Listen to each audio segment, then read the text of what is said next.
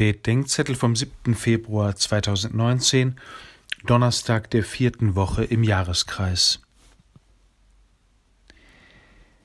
Immer zu zweit sendet Jesus die Zwölf aus und er gab ihnen Vollmacht. Markus 7,7 Vollmacht gibt es in der Kirche in zwei Formen. Amtlich mit dem Sakrament des Dienstes zum Lehren, Heiligen und Leiten. Charismatisch, je nach eigener Begabung und auf vielfache Weise.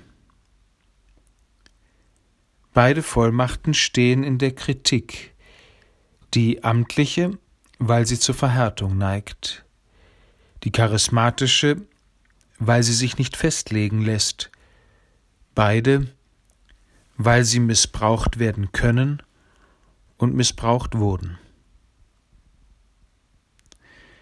Beide werden aber auch noch immer geschätzt. Die amtliche, weil sie verlässlich ist, die charismatische, weil sie belebend ist. Beide Vollmachten, weil sie die Brückenpfeiler der kirchlichen Ordnung sind. Die amtliche braucht die charismatische Vollmacht, damit sie sich nicht eingräbt. Die charismatische braucht die amtliche Vollmacht, damit sie nicht abhebt.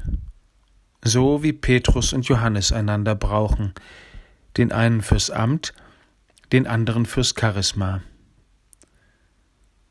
Der Missbrauch dieser beiden Vollmachten ist mit das Schlimmste, was in der Kirche geschehen kann erfordert es, dass wir diese beiden Vollmachten neu annehmen und ausüben.